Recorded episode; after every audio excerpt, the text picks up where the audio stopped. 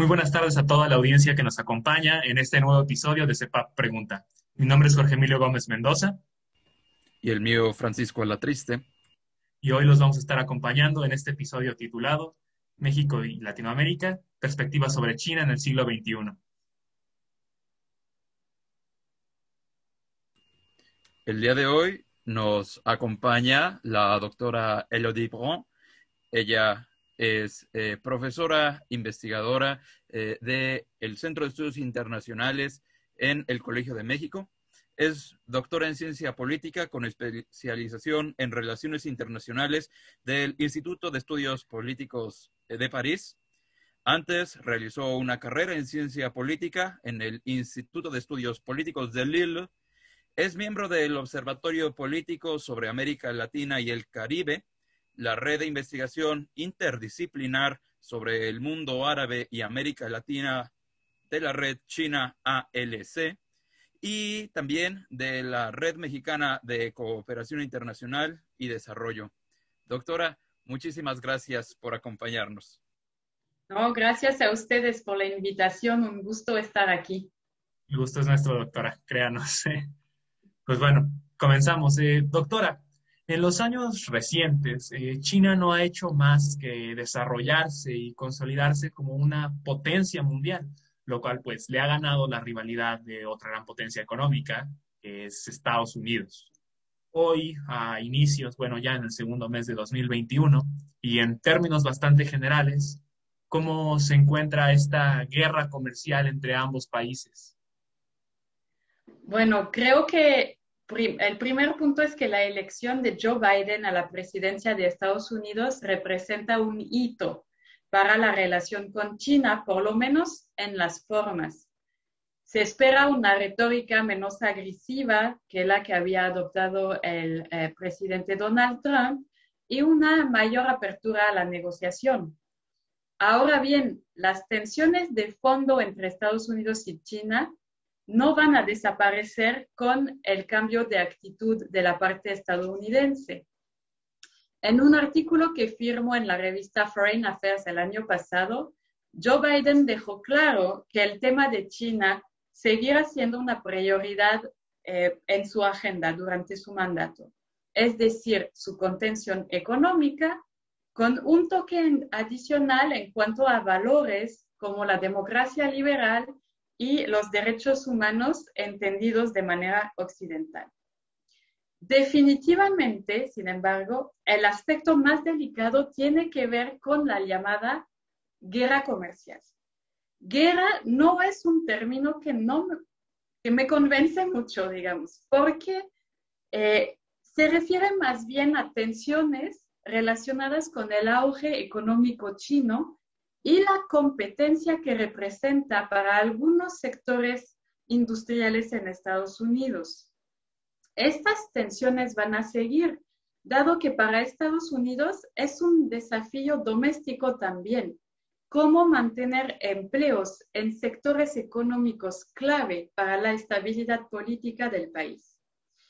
Además, considero que estas eh, tensiones rebasan el ámbito comercial y los otros aspectos son los que generan más presiones para terceros países, como los de nuestra región. Por un lado, asistimos a tensiones en el ámbito financiero. Con eso en dos ejes, en la distribución de préstamos y eh, en el auge del yuan renminbi y lo que esto significa para el sistema financiero eh, mundial. A pesar de que muchos especialistas de economía política internacional repiten que el reemplazo de una moneda internacional, en este caso el dólar de Estados Unidos por otra como el yuan renminbi, resulta de procesos largos y paulatinos. En este sentido, el dólar eh, sigue siendo la moneda monopolística a nivel global. En ese ámbito seguimos viviendo en un mundo unipolar. Pero existe una verdadera preocupación en Washington que tiene, pues de alguna manera, la mala costumbre de gozar de una moneda que dominaba los intercambios durante muchos años en el sistema económico internacional. Ni el yen de Japón ni el euro lograron perturbar esta supremacía del dólar. Entonces, de ahí viene siempre eh, una preocupación para las autoridades en Washington. Por otro lado, está la competencia tecnológica y de hecho parte de la mal llamada guerra comercial a menudo se vincula con preocupaciones tecnológicas de Estados Unidos que nunca están muy alejadas de preocupaciones políticas. En los últimos meses podemos observar cómo los representantes políticos estadounidenses presionan para que otros países no adopten las redes de Internet 5G desarrolladas por China eh, mediante, por ejemplo, empresas como Huawei. Detrás de esta, de esta estrategia de contención hay dos preocupaciones. La tecnológica, porque eh, la oferta china apareció en los mercados a veces antes que la estadounidense, porque es más barata y según algunos especialistas, de mejor calidad, aunque no haya consenso sobre este último punto. La otra preocupación es política, diría yo incluso clásicamente política. Sabemos que las empresas que controlan estas redes tienen acceso a mucha información, a veces sensible, sobre los usuarios, sean estos individuales o institucionales. Estados Unidos quiere mantener el control sobre el acceso a estos datos y quiere evitar que China tenga la posibilidad de, consultar información sensible para Estados Unidos. Para eso es importante que otros países no usen las redes controladas por China. La preocupación tecnológica en general va más allá. Por ejemplo, la observamos también en esos momentos en la distribución de los centros de producción de las vacunas anti-COVID-19 en función del país de origen de los laboratorios farmacéuticos que patentan estas vacunas. Todo esto no es inocente, es una lucha política para influir y para dominar. Estos retos financieros y tecnológicos van a seguir siendo presentes en la agenda de las dos potencias, China para seguir creciendo y Estados Unidos para protegerse. Y van a afectar a otros países en un mundo interdependiente como el nuestro. Muchas gracias, doctora. Sí, y pues realmente en este mundo que está interconectado, pero que a la vez depende de la existencia de fronteras y pues que aunque estemos cada vez más conectados, pues sigue habiendo eh, diferencias entre países, eh, podemos pensar y traer al recuerdo que pues en años recientes eh, China también ha realizado algunos proyectos de inversión en países de América Latina, ¿no? ahí estaba también su, su interés, por ejemplo, con Nicaragua y pues también ha mostrado interés en fortalecer su relación comercial con algunos de esos países latinoamericanos. En ese caso, ¿en qué podría traducirse este interés por parte de Beijing en los países de América Latina? Eh, justamente esta región, ¿qué, ¿qué papel va a desempeñar en el crecimiento económico del gigante asiático? Y bueno, también quizá en este enfrentamiento con Estados Unidos, ¿no? Eh, ¿qué, cabría esperar al, respecto? O, a lo mejor no esperar, eh, ¿qué cosa está ya sucediendo en ese terreno? Bueno, el acercamiento chino a, nuestra región inició en los años 90, pero se intensificó de manera inédita en los últimos 20 años. El interés fundamental, aunque no sea el único, de China en América Latina y el Caribe es su abastecimiento en materias primas energéticas y de alimentos. Por ejemplo, la soya, el petróleo, el hierro, pero hay otros también. Esto se traduce en la explosión literal de las exportaciones de estos productos hacia China y en la llegada de nuevas inversiones. aquí es importante señalar que la situación en América Latina y el Caribe difiere en función de los modelos económicos de los países. Así se habla de una división entre los de América del Sur, más beneficiados por el boom de, demandas, de la demanda china en materias primas. De hecho, China se ha convertido en el principal socio comercial para la mayoría de estos países en los últimos años, y los de América Central más México, que se han visto más afectados por la competencia china en la producción de bienes manufactureros en un primer momento. Además del impacto comercial, también observamos la llegada de mayores inversiones en estos sectores con dos objetivos para China, que son muy importantes para entender su presencia en la región. Por un lado, mejorar la infraestructura de América Latina, que es muy deficiente, para bajar los costos y el tiempo de transporte de las mercancías. Y por el otro, se trata para China de garantizar el abastecimiento de estos productos a largo plazo, puesto que su modelo económico y la estabilidad política interna dependen de estas importaciones. Si bien este aspecto es fundamental para China, no es el único motor de su acercamiento con la región, ¿no? Es una relación cada vez más compleja. Todavía en el ámbito económico, China busca apoyar la internacionalización de sus empresas, muchas veces públicas y casi siempre vinculadas con las autoridades políticas. Más allá de las materias primas, América Latina y el Caribe también cuenta para el sector tecnológico. Y aquí volvemos a encontrar la famosa 5G es un punto de tensión con Estados Unidos. Durante la administración de Donald Trump hubo presiones directas sobre algunos países de la región para que no compraran esta tecnología a empresas chinas, en particular Brasil.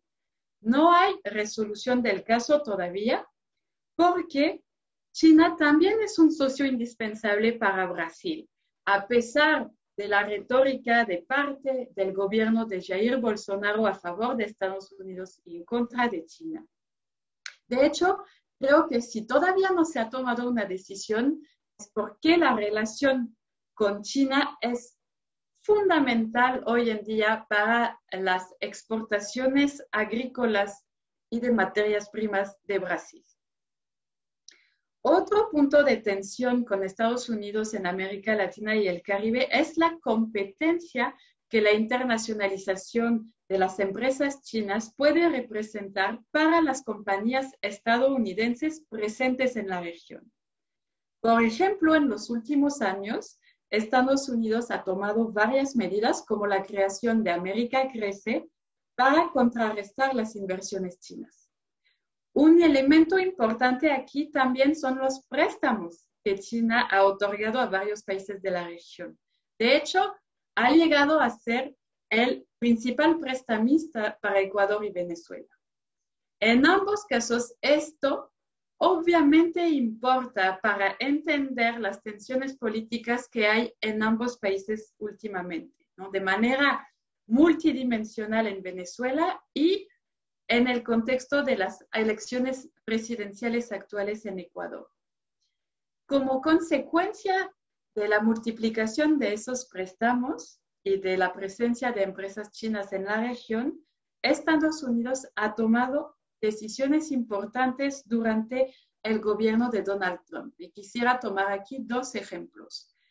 Por primera vez se impuso un candidato estadounidense durante la elección del presidente del Banco Interamericano de Desarrollo, el BID, el año pasado, en 2020. Según una tradición no escrita, se escogía a alguien de América Latina y el Caribe desde la creación del banco en 1948. En esta ocasión del año pasado se eligió a Mauricio Claver Carón, Además, un partidario de una política de mano dura con Cuba y Venezuela. Se interpretó esta postura de Estados Unidos como una señal muy clara de recuperación de control de la institución para detener la influencia china en América Latina y el Caribe. Otro ejemplo es que justo antes de terminar sus mandatos respectivos, el presidente Trump y el presidente Lenin Moreno de Ecuador acordaron la ampliación de una línea de crédito a favor del país latinoamericano. Su monto de 3.500 millones de dólares es inédito por su magnitud. El préstamo debe ayudar a desarrollar proyectos eh, extractivos, sobre todo en Ecuador, pero vino condicionado a que Ecuador excluyera la tecnología china en telecomunicaciones, es decir, la 5G.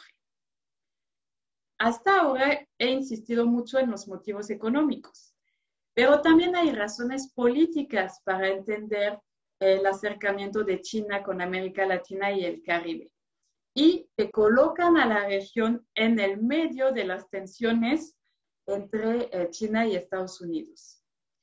China es una potencia ascendente y como tal necesita apoyos para garantizar que sus intereses estén bien defendidos a nivel global.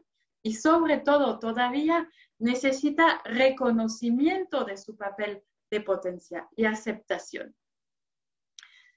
Entonces, cuando hablamos de China, la preocupación número uno es la protección territorial. Un territorio cuya definición sigue en proceso. Aquí me refiero a Tibet y Hong Kong, cuyos movimientos de oposición todavía eh, rechazan el dominio de Beijing sobre eh, su territorio. Y sobre todo me refiero a Taiwán, que unos pocos países siguen reconociendo como un Estado soberano. De los 15 países que reconocen a Taiwán, nueve se encuentran en América Latina y en particular en el Caribe. Y eso a pesar de la política de seducción eh, de la República Popular, el régimen en vigor en China continental. Estados Unidos y la mayoría de los países de la Unión Europea, si bien reconocen a Taiwán, en los hechos protegen también su autonomía. Además, otro objetivo político de Beijing es garantizar el mantenimiento en el poder del Partido Comunista Chino. Eso quedó clarísimo con la crisis de la pandemia de COVID-19 y las reacciones de las autoridades chinas ante el hecho de que el virus se haya transferido al ser humano en su territorio. Para lograr este objetivo de protección, China necesita apoyos incluyendo los latinoamericanos y caribeños perdón, en las instancias multilaterales, sobre todo cuando se trata de temas sensibles como democracia y derechos humanos, por ejemplo, en el Consejo de Derechos Humanos de las Naciones Unidas. Por último, algunos países de América Latina y el Caribe pueden servir de contrapeso a la presencia de Estados Unidos en el mar del sur de China, considerando que eh, este mar es un cinturón estratégico de seguridad para China. Así, la presencia china en Venezuela le permite tener un pie en el Caribe, que sabemos es una, es una zona estratégica para la seguridad de Estados Unidos. Finalmente, todos esos motivos revelan que China es un actor que todavía necesita mayor reconocimiento internacional como potencia con intereses legítimos. Un reconocimiento que los Estados Unidos de Donald Trump han buscado frenar y ahí han involucrado a gran parte del resto del mundo, incluyendo América Latina y el Caribe. La cooperación y la retórica china en el contexto de la pandemia lo revelan. La diplomacia de las mascarillas y ahora de las vacunas de la cual se han beneficiado varios países de la región, busca promover una imagen positiva de China. De la misma manera, podemos entender el hecho de que China haya integrado la iniciativa COVAX para facilitar un acceso más justo a las vacunas a nivel global, cuando Estados Unidos no lo había hecho. China se encuentra ante un fenómeno característico de cualquier potencia ascendente en el mundo. cómo seguir creciendo y no aparecer como una amenaza para los demás socios, como los de nuestra región. Aquí encontramos otra tensión intrínseca entre dos ejes. Por un lado, las posturas cada vez más firmes de los representantes diplomáticos chinos en la defensa de su país.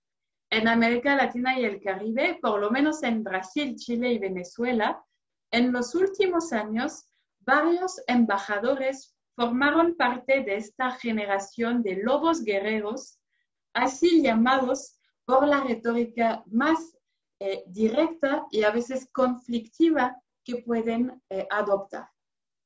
Por el otro lado, el otro eje, China debe de mantener una imagen positiva entre las poblaciones y más en contexto democrático de los países de nuestra región. Eso constituye todo un reto para Beijing porque al crecer sus vínculos con América Latina y el Caribe y al tensarse sus relaciones con el hegemón tradicional de la región que es Estados Unidos, China se ha convertido en un tema de política doméstica en muchos países de la región. En un contexto de enorme desconocimiento de este país, de su cultura, de sus visiones y de su manera de pensar la política y el mundo. Como ejemplos podemos mencionar a Venezuela, país en el cual China se ha convertido en un apoyo indispensable para la supervivencia de Nicolás Maduro, creo que un poquito a pesar de ella misma, pero ahí está ahora comprometida. En Brasil, como ya he mencionado, los apoyos más ideologizados del gobierno de Jair Bolsonaro, que se organizan alrededor de uno de sus hijos, Eduardo Bolsonaro, critican a China para fines políticos más locales, eh, posicionarse, afirmar cierta ideología, molestar a sus adversarios políticos, como está pasando con el eh, gobernador de Sao Paulo, y etc. Y también Ecuador, eh, cuyos candidatos a la presidencia propusieron programas muy diferentes en cuanto a eh, las futuras relaciones con Estados Unidos y China. Hasta el momento, para concluir, China se ha beneficiado de la ausencia de lazos históricos fuertes con América Latina para mantener una imagen bastante positiva en promedio. Eso lo demuestran los sondeos que existen como los de Latino Barómetro. Esta eh, situación requiere una política activa para no verse alterada. ¿Será posible mantenerla conforme siga creciendo el poder de China? Yo lo dudo, más allá de todas las trabas que pueda, eh, que pueda desarrollar Estados Unidos. Pero la pregunta no se puede eh, responder por el momento.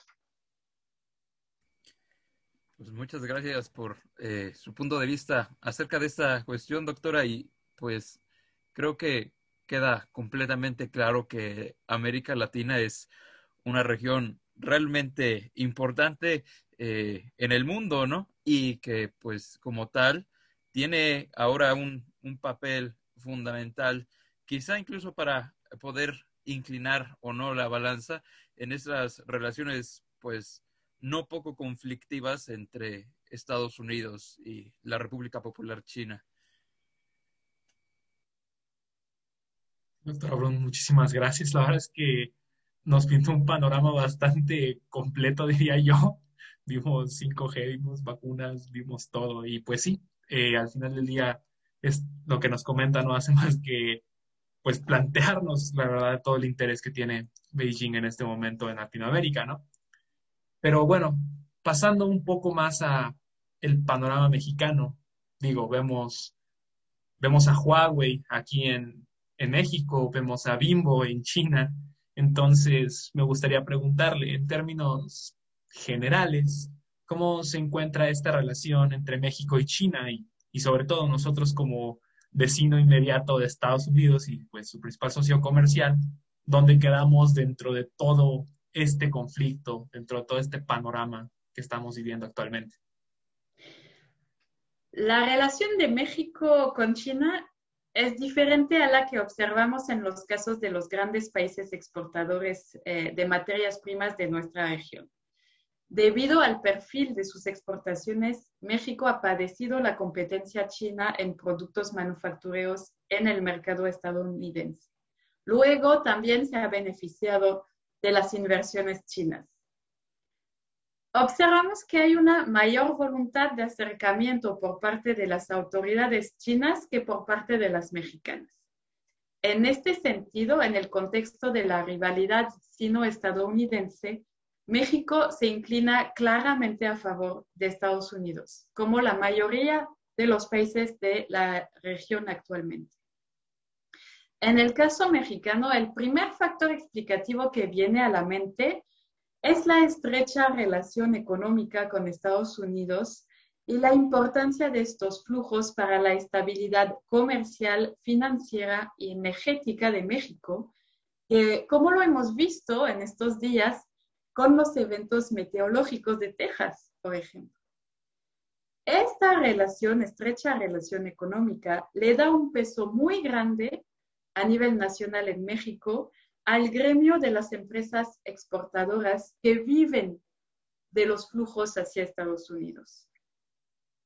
Además, la frontera compartida y los retos en común que esta genera, como la gestión de los flujos migratorios o la lucha contra el cambio climático, por ejemplo, hacen que Estados Unidos haya ejercido una presión más directa sobre los diferentes gobiernos mexicanos para que se alineen a sus intereses bilaterales, digamos, en la relación bilateral con México y un poco más allá también. También hay que reconocer la importancia del factor cultural, con una proximidad de la población mexicana en su inmensa mayoría y de manera general con la cultura estadounidense, cuyo modelo de vida se admira y se busca replicar. Todos estos factores permiten entender por qué la relación bilateral con China no fluye como podría fluir teniendo en cuenta el tamaño de las dos economías.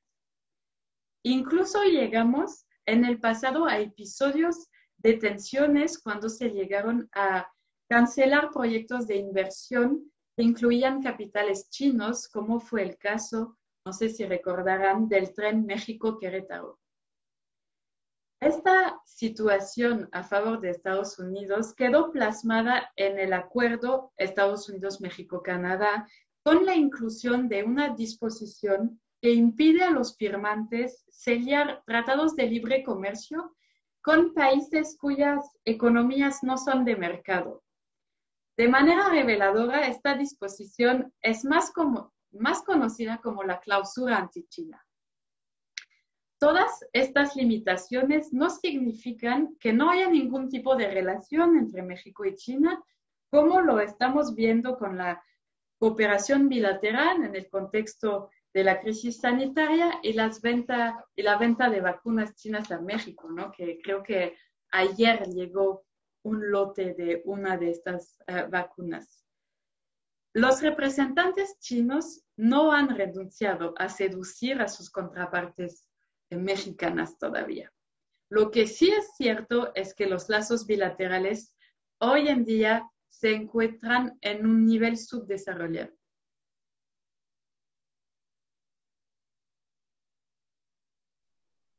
Muchísimas gracias, doctora. La verdad es que plantea situaciones que, pues a lo mejor como mexicano no, la, memoria, tenemos, somos de corta memoria, se nos olvida, por ejemplo, lo del tren, pero sí, tiene razón esto de la cláusula anti-China, por llamarlo de alguna manera, ¿no?